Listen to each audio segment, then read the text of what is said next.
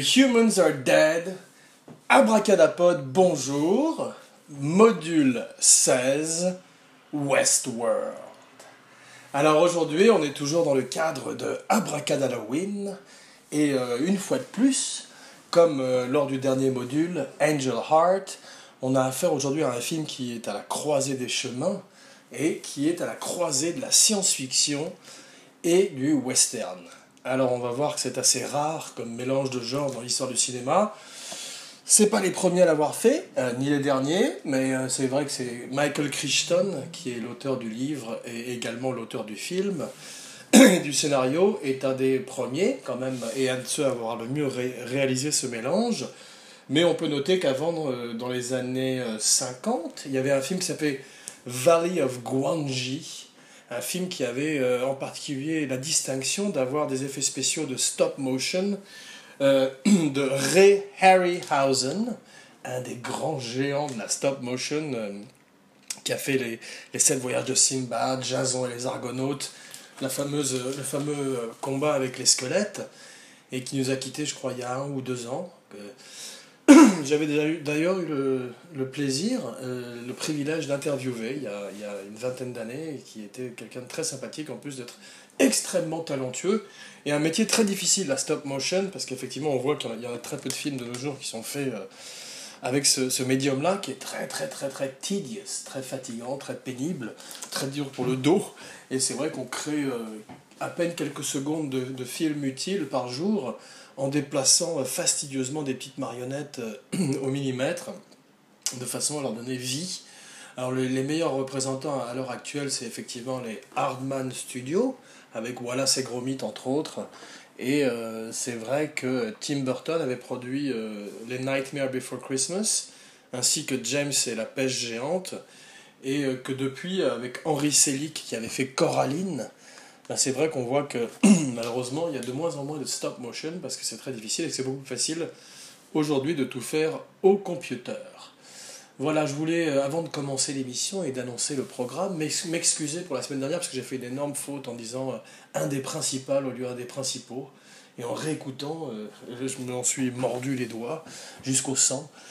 Voilà, donc excusez-moi. Et puis, euh, je voulais également euh, faire un petit addendum, ajouter que c'est euh, sous l'impulsion de Alan Parker qu'effectivement le film Angel la deuxième moitié du film, se passe à la Nouvelle-Orléans, parce que le livre se passait intégralement à New York. Et c'est très intéressant de voir à quel point Alan Parker a eu l'intelligence de casser le rythme du film, de changer de lieu géographique, à tel point que l'auteur du livre, l'écrivain William Horchberg, a déclaré lui-même que c'était une idée qui était meilleure que son livre, et qu'il il aurait dû effectivement faire partir son héros, Harry Angel, à la Nouvelle-Orléans dans la deuxième partie du film où se passent effectivement tous les thèmes vaudou. À propos de vaudou et de Harlem d'ailleurs, c'est intéressant de noter aussi que, je ne sais pas si c'était un clin d'œil, mais dans Live and Let Die, effectivement le film se passe en partie à Harlem et donnait un côté un peu black exploitation à un James Bond, celui avec Roger Moore, très intéressant et très amusant, avec une des meilleures bandes son, il faut le signaler, euh, faite par Sir George Martin, un des un des nombreux cinquièmes Beatles, et euh, bien sûr avec la fameuse euh, Live and Let Die euh, de la bande son de Paul McCartney et les Wings. Voilà, Ah, c'est drôle qu'on reproche euh, à cette chanson le petit passage reggae. What is it ever changing? When you got a job to do, you gotta do it right. Et il paraît que c'est sa femme, mais je sais pas. Dans les cas, moi j'aime bien, ça fait partie de- du parfum et de l'originalité de la chanson, qui est une, une fois de plus une des meilleures chansons de James Bond et une de mes préférées, et surtout une des meilleures soundtracks de James Bond, parce que toutes les chansons ont un parfum euh, très John Barry, alors que c'est même pas John Barry. L'autre soundtrack de James Bond que je recommande, puisqu'on est dans, le- dans le domaine en ce moment, c'est Au service secret de Sa Majesté. Cette fois-ci par John Barry, et c'est absolument magique. Et la chanson du générique était chantée par Louis Armstrong. We have all the time in the world. très, très, très mauvais. De... Louis Armstrong, c'est la spécialité d'Abracadapod, des mauvaises imitations. Voilà. En tous les cas, euh, effectivement, aujourd'hui, Michael Crichton, Westworld. Alors pourquoi Westworld? Parce que d'abord, Halloween, comme toujours, la fête des morts, Samhain, la rencontre des fantômes, des euh, ghouls et autres vampires, mais aussi parce qu'en ce moment, il y a une série télé sur HBO qui s'appelle Westworld et qui est exactement ça, c'est-à-dire le remake du film de Michael Crichton de 1973. Alors, ça est formidable. Pour l'instant, j'en ai vu deux épisodes et demi, mais euh, sur HBO On Demand. Mais je dois dire que je suis déjà captivé, I'm hooked. Et euh, bon, je vais peut-être spoiler, spoiler pardon, de ces biens. Non, je vais peut-être spoiler un petit peu Westworld de HBO, mais je ferai un, petit signal avant euh, qui aura l'air de ceci. Spoiler, alerte, voilà, comme un robot. Donc vous saurez à ce moment-là que je parlerai un petit peu de Westworld, non pas celui de Michael Christian, mais le remake pour HBO fait par Jonathan Nolan et je crois sa femme Lisa Joy qui apparemment met en scène et, écrit certains des épisodes, qui est très talentueuse également. Voilà, donc euh, pour l'instant 1973, et euh, notre histoire commence avec Michael Crichton. Alors Michael Crichton, c'est un homme qui effectivement écrivait des livres et euh, qui a dit bon, qu'il voulait passer au cinéma. Alors il n'était pas fatalement attiré par la science-fiction, mais apparemment vu la teneur de. Il avait fait euh, le, euh, The Andromeda Strain, je crois que c'était le syndrome Andromède ou je sais pas quoi. Donc il était quand même assez attiré par euh, la science-fiction ou en tous les cas l'extrapolation. Et c'est pour ça qu'on lui donne tout d'un coup le budget pour faire Westworld. Alors Westworld, c'est Disneyland pour les grands qui deviendraient fous et effectivement, c'est actuellement euh, l'ancêtre direct du Terminator, puisque c'est une des premières fois où on a vu un robot euh, aussi euh, inéluctable, aussi prédateur que celui incarné par Yul Brynner dans le rôle du Man in Black. Voilà, et dont on parlera un peu plus tard dans l'émission, parce qu'effectivement, c'est un des personnages qui a marqué aussi bien la science-fiction que l'horreur, et que le cinéma en général, et un des derniers grands rôles de Yul Brynner, qui reprendrait euh, son personnage en fait des sept mercenaires en, termes de look en tous les cas. Mais il deviendrait beaucoup plus implacable et inspirerait, comme je viens de le dire, effectivement Arnold Schwarzenegger qui citerait directement l'influence de Yul Brynner sur son personnage de Terminator, I'll be back. Voilà, donc euh, Crichton a envie de faire un film sur un parc d'attractions euh, pour adultes qui devient fou. Il, avait, il aime tellement cette idée d'ailleurs qu'il la ferait deux fois, puisqu'il revisiterait le thème quelques années plus tard avec Jurassic Park et euh, plusieurs autres films, plusieurs, plusieurs autres livres comme The Lost World, les deux premiers étant faits par Spielberg et les autres par d'autres metteurs en scène. Jusqu'au dernier, euh, Zuko, pardon, Zuko Wiki, mon partenaire qui n'est pas là aujourd'hui, comme vous avez pu vous en rendre compte, il est dans la pièce, il est bâillonné, et dès qu'il sera le moment pour lui de parler, je lui enlèverai, je sortirai du sac, comme dans euh, Audition. voilà. En tous les cas, euh, c'est vrai que Michael Crichton fait un film qui ressemble à Jurassic Park, puisque dans Jurassic Park, quelques années plus tard, les monstres préhistoriques de, euh, euh, ramener à la vie grâce euh, à un cloning et à l'ADN conservé dans de l'ambre, dans, dans un moustique, dans le dard d'un moustique. Donc, effectivement, c'est la même histoire. À savoir qu'il y a un parc d'attractions qui s'appelle Delos, ou plutôt d'ailleurs une compagnie, une, une très grande, un, un conglomérat qui s'appelle Delos. Je crois que dans le nouveau spoiler alerte, dans le nouveau Westworld, je crois qu'effectivement, il y a euh, une référence à Delos pour l'instant, mais je ne sais pas encore si c'est la compagnie ou alors peut-être j'ai pas très bien suivi parce que c'est vrai que c'est extrêmement compliqué quand même et c'est plein d'énigmes et plein de, de, de, petits détails qu'on peut découvrir petit à petit et d'interprétations qui sont laissées à l'imagination du spectateur. C'est ça qui est très, très, très bien fait d'ailleurs par Jonathan Nolan, c'est que pour l'instant, il pose les bases d'un monde et surtout il pose plein de questions et on n'a pas du tout les réponses. Donc euh, euh, on peut avoir plein de théories et s'imaginer, euh, et s'amuser plutôt à imaginer plein de choses. Voilà. En tous les cas, Michael Crichton fait un film comme ça où il pose la base d'un monde qui est un monde, une société futuriste, effectivement, comme, dans le, comme dans la série télé, où les gens, pour une certaine somme, je crois que c'est pour 1000 dollars par jour, peuvent partir. C'est dans un futur proche. Donc, effectivement, comme dans le nouveau, on ne précise pas la date, c'est souvent euh, ça, la science-fiction. C'est dans un futur proche, pour effectivement qu'on puisse euh, s'identifier plus au personnage et à l'histoire et se rendre compte qu'en fait, comme à travers tous les films de science-fiction, c'est de, de nous qu'on parle et de notre société et de notre monde actuel. Voilà. Donc, euh, il y a trois mondes dans, dans, euh, euh, chez Delos, dans le, dans- le parc d'attractions. Il y a effectivement le Westworld, comme dans la série télé. Alors, spoiler alerte. Dans la série télé, pour l'instant, euh, on n'a vu qu'un seul monde, puisque le film s'appelle, la série télé s'appelle comme le comme le film pardon, Westworld. Je m'embrouille. Je suis un robot, je commence à malfunction. Et on ne sait pas s'il y a d'autres mondes comme dans le film, parce que dans, dans le film, effectivement, il y a euh, le monde médiéval, medieval world, et le Roman world, la Rome ancienne, euh, la ville de Pompéi. Voilà, en tous les cas, euh, à propos de, de thèmes futuristiques, j'ai oublié d'annoncer le thème de la journée, le thème de l'émission. Abracadapod malfunctions. Abracadapod as a screw loose. Et Abracadapod reboots. voilà. Donc, euh, deux amis partent en vacances dans le parc d'attractions de Delos. Voilà. Donc euh, c'est intéressant parce que c'est, on verrait que plus tard dans un film d'horreur qui est pas mal fait qui s'appelait Hostel, euh, et en particulier dans Hostel 2 d'un metteur en scène qui s'appelle Eli Roth, Eli Roth, il reprendrait un petit peu de façon encore plus horrifique des thèmes de, de Monde Ouest, le titre français, puisque effectivement dans Hostel 2, Hostel c'est l'histoire d'adolescents qui partent en Europe de l'Est et qui se retrouvent tout d'un coup euh, kidnappés pour être torturés par des riches euh, businessmen du monde entier qui payent une certaine somme d'argent pour pouvoir leur faire subir tous les sévices possibles. C'est monstrueux comme film. Âme sensible, une fois de plus, abracadam, âme sensible, s'abstenir. Mais il y a un truc qui est très bien fait, c'est que, en fait, au début du deuxième, il y a deux businessmen qui partent en vacances et euh, ils ont l'air d'être simplement deux, euh, VRP en goguette, et c'est ces deux types qui ont payé effectivement pour torturer certains de ces jeunes.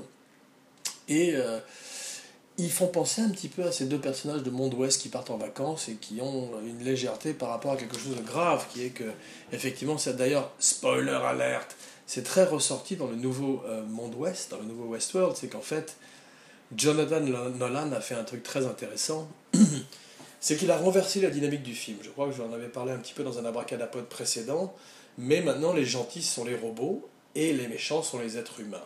À tel point que le personnage de l'homme en noir, qui était joué par Yul Brynner dans l'original, pardon, et qui maintenant est joué par Ed Harris, maintenant est apparemment un être humain euh, qui visite le parc depuis 30 ans. Ce qui nous donne comme indication qu'effectivement le parc d'attractions de Westworld existe depuis 30 ans. Et la femme de Jonathan Nolan a parlé de euh, terraforming. Donc on peut imaginer que le parc est éventuellement sur une autre planète également. Voilà. Donc toutes ces énigmes, toutes ces questions sont dans l'air. Moi, euh, spoiler alerte toujours, je pense que tout le monde est un robot. C'est-à-dire qu'il a poussé le truc jusqu'au bout et qu'en fait, euh, il n'y a plus d'être humain dans cette, dans cette combinaison-là. Un petit peu la manière de Spielberg à la fin de AI, qui, euh, où ce n'était pas les extraterrestres qui arrivaient pour visiter le petit Pinocchio au fond de la mer, mais c'était effectivement des robots qui étaient tellement sophistiqués qu'ils ressemblaient maintenant quasiment à des, à des dieux.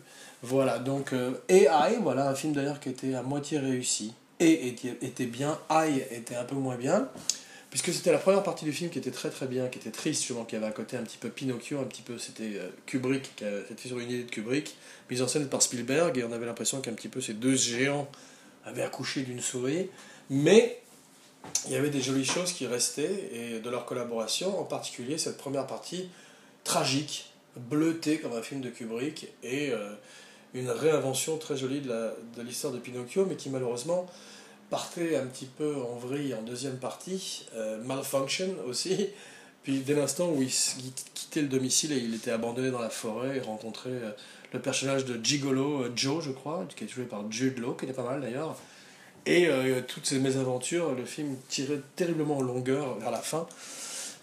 Et malheureusement, voilà. Donc aujourd'hui, bien sûr, on va parler beaucoup de robots. Ça va être euh, une excuse, en fait, Westworld, pour parler beaucoup de robots, et Abracad Halloween en particulier, parce que les robots, depuis que le cinéma existe, peut-être depuis Méliès, en tous les cas, très certainement celui dont on se rappelle le plus, c'est... euh, dans, dans, dans les, dans, dans des temps révolus, c'est Maria, le robot de Metropolis, de Fritz Lang. Et bien sûr, par la suite, il y aurait Robbie le robot euh, de la planète interdite, Forbidden Planet, avec Leslie Nielsen. Voilà, très moderne aussi pour son, pour son temps. Et puis toutes sortes de robots, bon, les plus célèbres. Ah, ensuite, il y a eu euh, effectivement comme un gros, grand saut avec, euh, d'une certaine manière, même si c'est un computer, HAL. Puisque HAL 900, dans 2001 Odyssée d'espace, c'est véritablement l'ancêtre de tous les Terminators, de toutes les machines gone bad, qui, qui, qui, qui deviennent euh, maléfiques. Et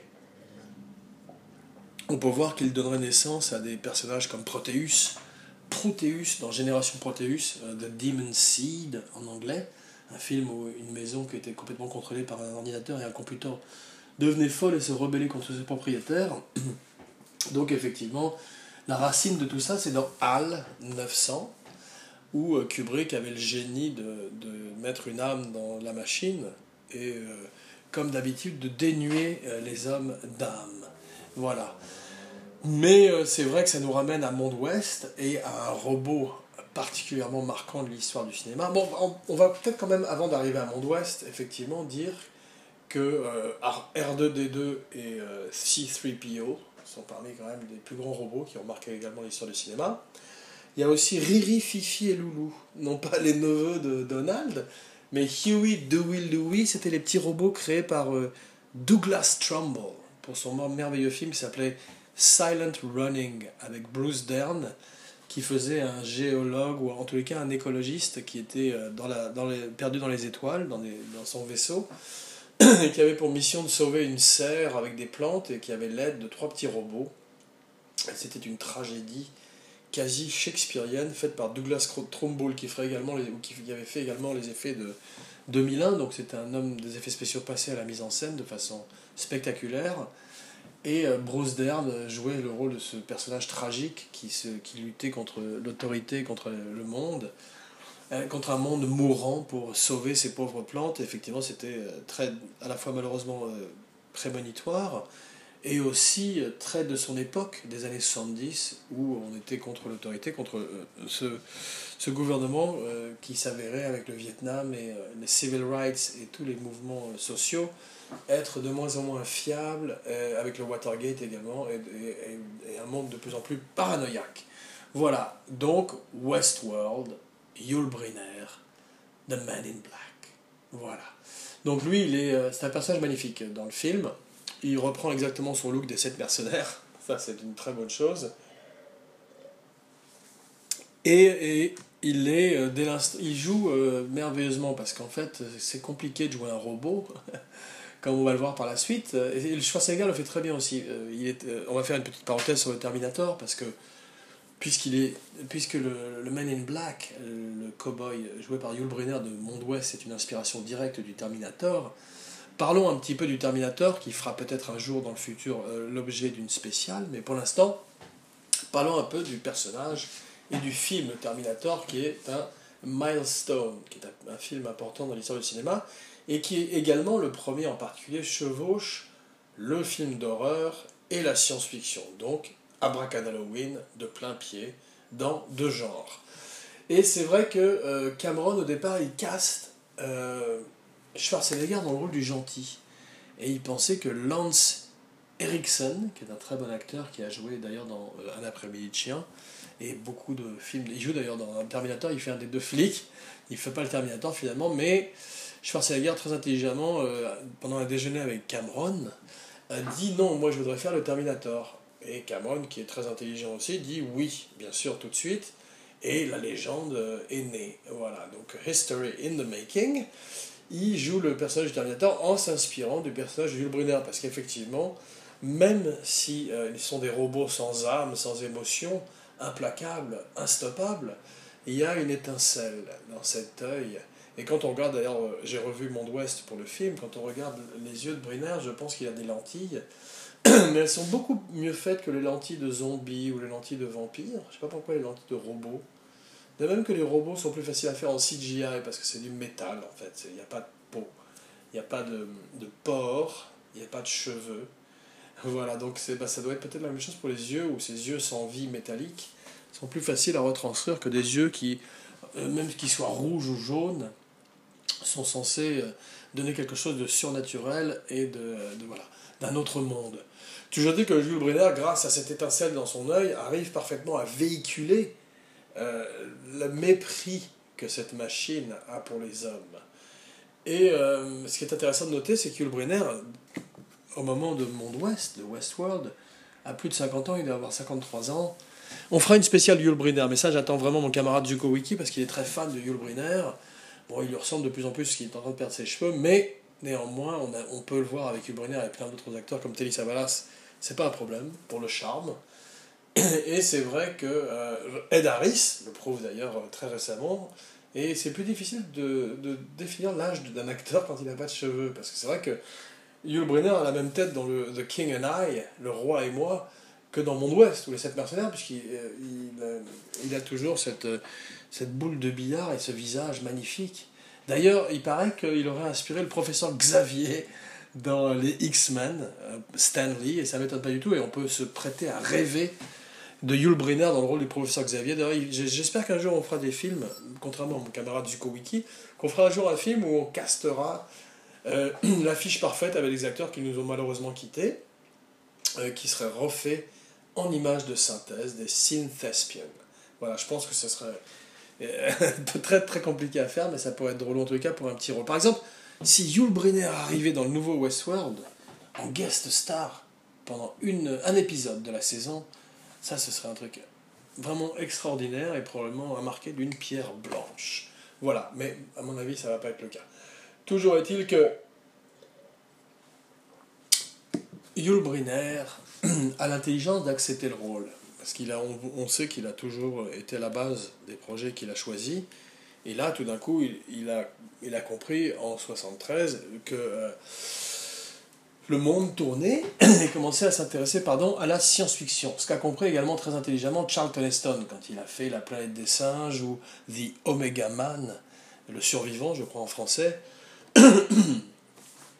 il a compris qu'il était temps, effectivement, de s'engager euh, dans la science-fiction et dans l'horreur afin de euh, donner un second souffle à sa carrière. euh, et ça, c'est euh, véritablement les années 70, à la fois pour Yul Brynner et pour Charlton Heston, qu'on verra également dans Soleil Vert. Voilà. Donc, Soleil Vert, bientôt sur Abracadapod, puisqu'effectivement, c'est un film d'horreur aussi, en particulier aujourd'hui dans notre monde, où l'air est de plus, en plus pollué et euh, la planète est de plus en plus euh, surpeuplée, comme prévu, comme prédit plutôt dans Soleil Vert. Voilà. Ce qui nous ramène à Westworld, un autre grand film des années 70 euh, de science-fiction. Ce qui est merveilleux, moi j'aime j'aime cette science-fiction des années 70 parce que, en plus d'être engagé socialement, comme la plupart des films de ces années-là, pardon, elle a quelque chose de réaliste. Euh, N'ayant pas recours euh, au digital, ils sont obligés effectivement de se servir de- d'immeubles existants, de, de- d'effets pratiques sur le terrain. Et j'adore euh, ces buildings des années 70 qui donnent, euh, qu'on voit aussi bien dans Orange Mécanique que dans Woody et les robots, et euh, qui sont des buildings qui existent et qui étaient futuristes en 70 et qui étaient D'ailleurs, en Russie, il y a des buildings magnifiques comme ça. il faudrait un jour pouvoir tourner là-bas.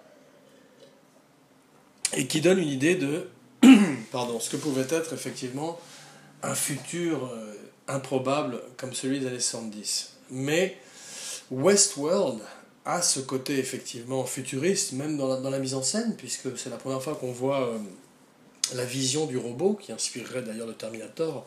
Cette vision infrarouge dans le Terminator, eh est une vision un petit peu pi- pixelisée dans Monde Ouest, à la manière des jeux vidéo de l'époque. euh, effectivement, c'est du 8 bits, et ça n'est pas un gros mot, c'est BIT, voilà. Donc je m'excuse auprès de nos jeunes euh, auditeurs. en tous les cas, euh, les deux autres acteurs du film sont Richard Benjamin et James Brolin. Alors, James Brolin, c'est le père de Josh Brolin. Effectivement, lui aussi, il a fait une bonne carrière. Et euh, Josh Brolin a fait une carrière encore plus spectaculaire que son père. Euh, donc, c'est, euh, on peut lui tirer un coup de chapeau de cowboy. Westworld. Ce qui est intéressant dans le nouveau film, alors, spoiler alerte, le nouveau Westworld suit plusieurs histoires, plusieurs trames. C'est très, c'est très intéressant parce que comme maintenant ils vont avoir probablement plusieurs saisons, ou en tous les cas pour l'instant plusieurs épisodes sur lesquels développer la série, ils peuvent se lancer tout d'un coup euh, dans un, un monde beaucoup plus riche qu'on ne peut le faire en 1h30 ou 2h comme le faisait le film.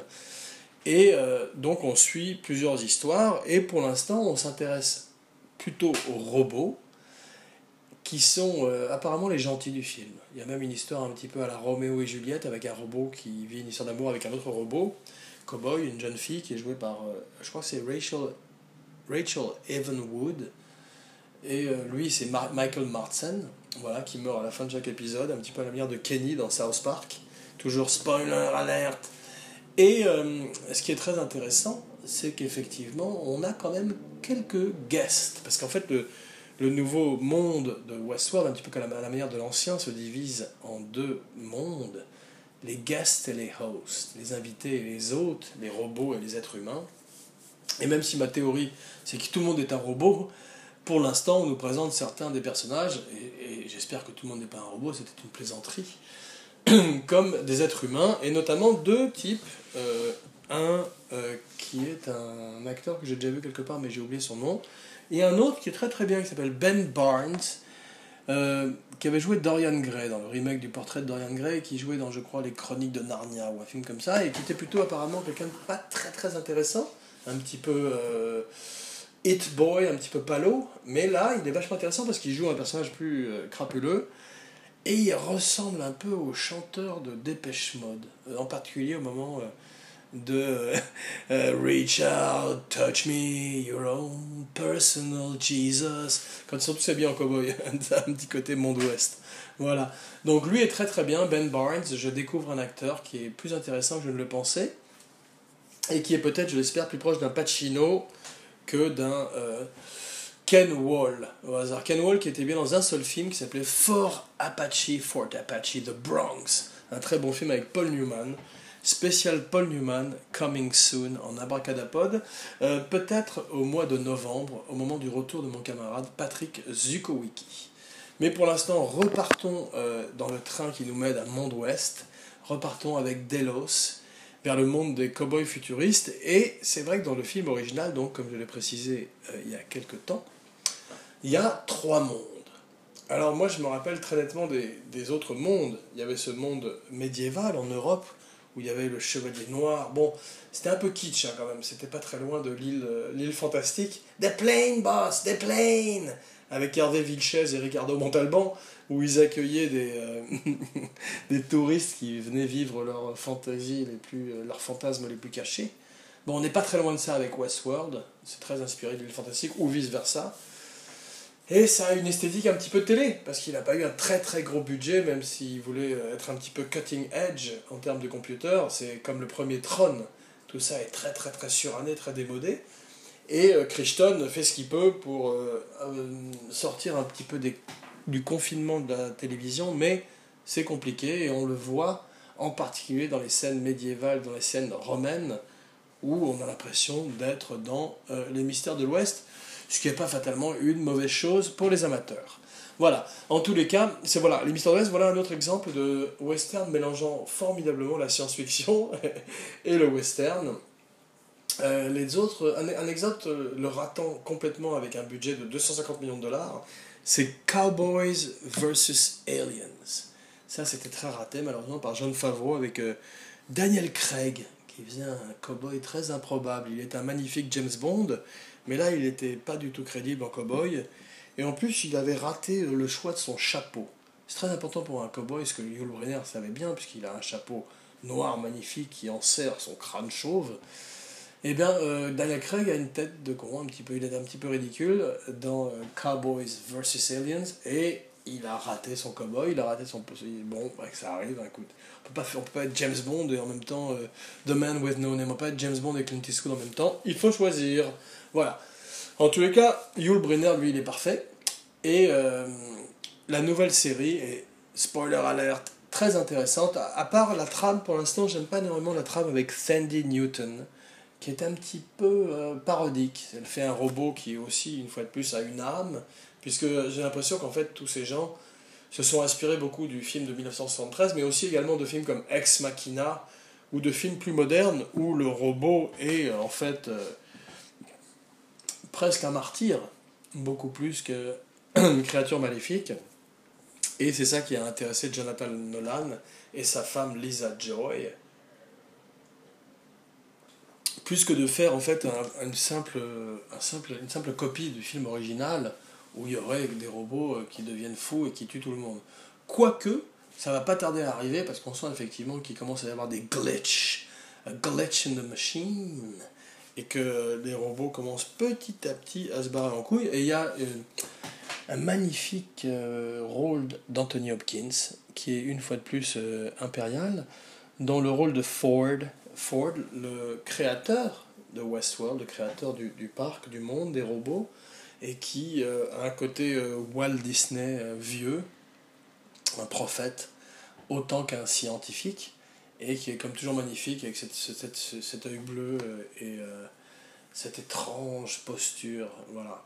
Donc, euh, coup de chapeau à Anthony Hopkins, qui est sobre probablement depuis 60 ans, et comme c'est une tradition dans Abracadapod, nous levons notre verre à sa sobriété. Voilà, en 76, il y, a une- y a une sequel à Westworld qui s'appelle Future World, et qui est pas mal du tout. Moi, je- j'en garde un bon souvenir, je l'ai pas revu celle-là, mais c'est avec Peter Fonda et Blythe Danner. Alors, Blythe Danner, c'est la maman de Gwyneth Paltrow. En parlant de John Favreau qui a fait euh, le mauvais Cowboys and Aliens, bah John Favreau il a quand même fait le très bon Iron Man avec Gwyneth Paltrow dans le rôle de Pepper Potts, la secrétaire de Tony Stark. Voilà. En tous les cas, euh, dans le remake, dans, plutôt dans la suite, dans Future World, Peter Fonda affrontait euh, la compagnie Delos et euh, je me rappelle d'un film qui était assez intéressant et qui avait euh, en tous les cas la volonté et euh, le mérite de vouloir raconter une histoire un petit peu différente de l'original et de ne pas refaire un western avec un, un robot qui mal fonctionne, mais plutôt de, de parler une, cette fois-ci un- peut-être un peu plus, comme je disais précédemment, de l'Amérique paranoïaque de Nixon et du Watergate. Voilà. Il y a même eu une série télévision, mais euh, qui n'a pas duré longtemps, dans les années 80, qui s'appelait Beyond Westworld. Voilà. Mais c'est vrai que euh, le film, maintenant, est une série télé et que les jeunes d'aujourd'hui, nous autres les jeunes, ne savent rien du film original de 1973 et connaissent maintenant la série d'HBO. C'est pas plus mal puisqu'elle est bien et qu'effectivement, moi je suis pas contre les remakes tant qu'ils sont bons et, ça n'enlève rien à l'original et euh, ça n'efface pas les films originaux. Voilà. En tout cas, c'est vrai que le film a été un gros succès euh, à la sortie et qu'il a marché aussi bien euh, en Europe que dans le monde entier et qu'il a permis justement cette longévité et euh, qu'il a donné un dernier souffle à la carrière de, de Yul Brynner qui, qui devait mourir en fait une dizaine d'années plus tard, malheureusement d'un cancer. On verrait d'ailleurs qu'il ferait une publicité très émouvante contre le tabac, puisque effectivement c'est, malheureusement ça qui lui a pris la vie. Et euh, c'était un personnage haut en couleur, dont on parlera plus, plus avant, avec mon camarade Zuko Wiki, euh, car c'est un sujet qui lui tient à cœur beaucoup plus que n'importe quel film d'Abracadalloween. En tous les cas, merci une fois de plus de, me suivre dans cette aventure abracadalloweenienne. Et euh, c'est vrai que c'est un sujet qui peut-être n'intéresse pas tout le monde, mais le mois d'octobre, c'est une fois par an, donc Abracadalloween, la magie du cinéma fantastique et d'horreur. Mais parlons aujourd'hui du labracaractère de la semaine. J'ai presque réussi à le dire. Alors aujourd'hui, je voudrais parler effectivement d'un caractère acteur qui a marqué l'histoire du cinéma, et mais aussi de l'histoire du cinéma fantastique. Et cet acteur est David Warner. Alors David Warner, je l'aime beaucoup. C'est vrai que en faisant la recherche pour le, le podcast, je me suis rendu compte qu'il était plus jeune que je ne le pensais, puisqu'il a simplement 75 ans, il est né en 41. Donc je suis très heureux de savoir qu'il est toujours des nôtres. Et c'est vrai que depuis, euh, je crois que la première fois que je l'ai vu, ou en tous les cas les premiers films euh, où il a commencé vraiment à, à marquer, sont une fois de plus dans les années 70. On repart en arrière un petit peu à la manière de Westworld, 73. C'est dans la balade de Cable Hog, où il était magnifique, en 1970, le film de Peckinpah. Effectivement, on peut voir qu'il serait aussi dans Les Chiens de paille, du même Sam Peckinpah. Donc euh, deux Peckinpah au compteur, à son actif, pas mal. Trois même, puisqu'il est dans Cross of Iron, Croix de Fer, et peut-être même qu'il est dans d'autres, mais en tous les cas, c'est la première fois que moi je l'ai découvert, c'était en 1979, dans Time After Time. Alors, Time After Time, c'est pas ma recommandation de la semaine, mais ça pourrait. C'est un film euh, que j'aime beaucoup, c'est un film qui raconte l'histoire de H.G. Wells, donc qui a écrit euh, La machine à remonter le temps. Et euh, l'histoire postule que H.G. Wells aurait véritablement créé une machine à remonter le temps. Non seulement ça, mais en plus il serait ami avec euh, le médecin de la reine qui s'avère, comme certaines personnes le savent, être Jack the Ripper, Jack l'éventreur. Et au début du film, Jack l'éventreur s'infiltre chez H.G. Wells, son ami, et euh, monte dans sa machine à remonter le temps, la lui vole et part dans le futur, dans, à notre époque. Et H.G. Wells, donc joué par Malcolm McDowell, encore un merveilleux Peut-être pas un caractère acteur, hein, une espèce d'étrange lead, mais euh, il, a, été souvent lead comme dans ce film, part à sa poursuite dans une autre machine à remonter le temps et arrive également dans notre futur. Donc on a cet effet Back to the Future, ce côté euh, poisson hors de l'eau, mais en même temps avec un film où il doit stopper un serial killer, magnifiquement joué par David Warner, l'abracadabra acteur de la semaine. Alors quelques années plus tard, David Warner, je le retrouve dans Tron. Euh, Tron, effectivement, c'est euh, l'original. Il y a eu euh, le nouveau qui était un petit peu moins bien. Mais l'original était vachement bien, même si c'est aussi un petit peu démodé comme Westworld aujourd'hui. Il y avait quand même une, un charme et une ambiance très intéressante. Et un côté un petit peu précurseur des, des, des films, des films de computer. Donc David Warner faisait le méchant, une fois de plus, aussi bien dans le monde virtuel que dans le monde réel. Et je devais le retrouver une fois de plus, quelques années plus tard, alors avec un film qu'il avait fait avant, mais étant trop jeune pour l'avoir vu à l'époque, je l'ai découvert par la suite, c'était La Malédiction. La Malédiction, c'est mon film préféré de Richard Donner, et effectivement, il a fait aussi quand même L'Arme Fatale et euh, Superman, donc un metteur en scène qui a marqué l'histoire du cinéma, Abracadapod, un podcast sur la magie du cinéma. Et dans La Malédiction, David Warner fait un photographe qui euh, réalise que sur chacune des photos, euh, la mort s'annonce pour les gens qui sont sur la photo. Ça, c'était une idée très, très nouvelle aussi à l'époque.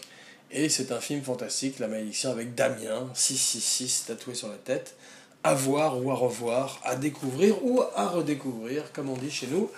Donc, euh, David Warner, qui par la suite euh, continuerait avec Time Bandits, avec Titanic, avec plein d'autres films, euh, dans lesquels il est magnifique. Donc, on lui tire aujourd'hui un coup de chapeau à David Warner, et c'est la, pra- la bra- Je, voulais essayer de le faire une dernière fois. Allez, on essaye 3, 2, 1. Abracaractère acteur de la semaine. Bravo, Pépère. Donc, aujourd'hui, nous allons passer également à la recommandation de la semaine. Alors, la recommandation de la semaine, effectivement, euh, je voulais parler d'un film qui est un film d'horreur. Mais un film d'horreur qui n'a pas de rapport avec la science-fiction, qui n'a pas de rapport avec le fantastique, un film d'horreur qui est plus proche d'un délivrance, de ces films où le, le mal a un visage humain, un petit peu comme dans Le silence des agneaux, abracadapod spécial Silence des agneaux.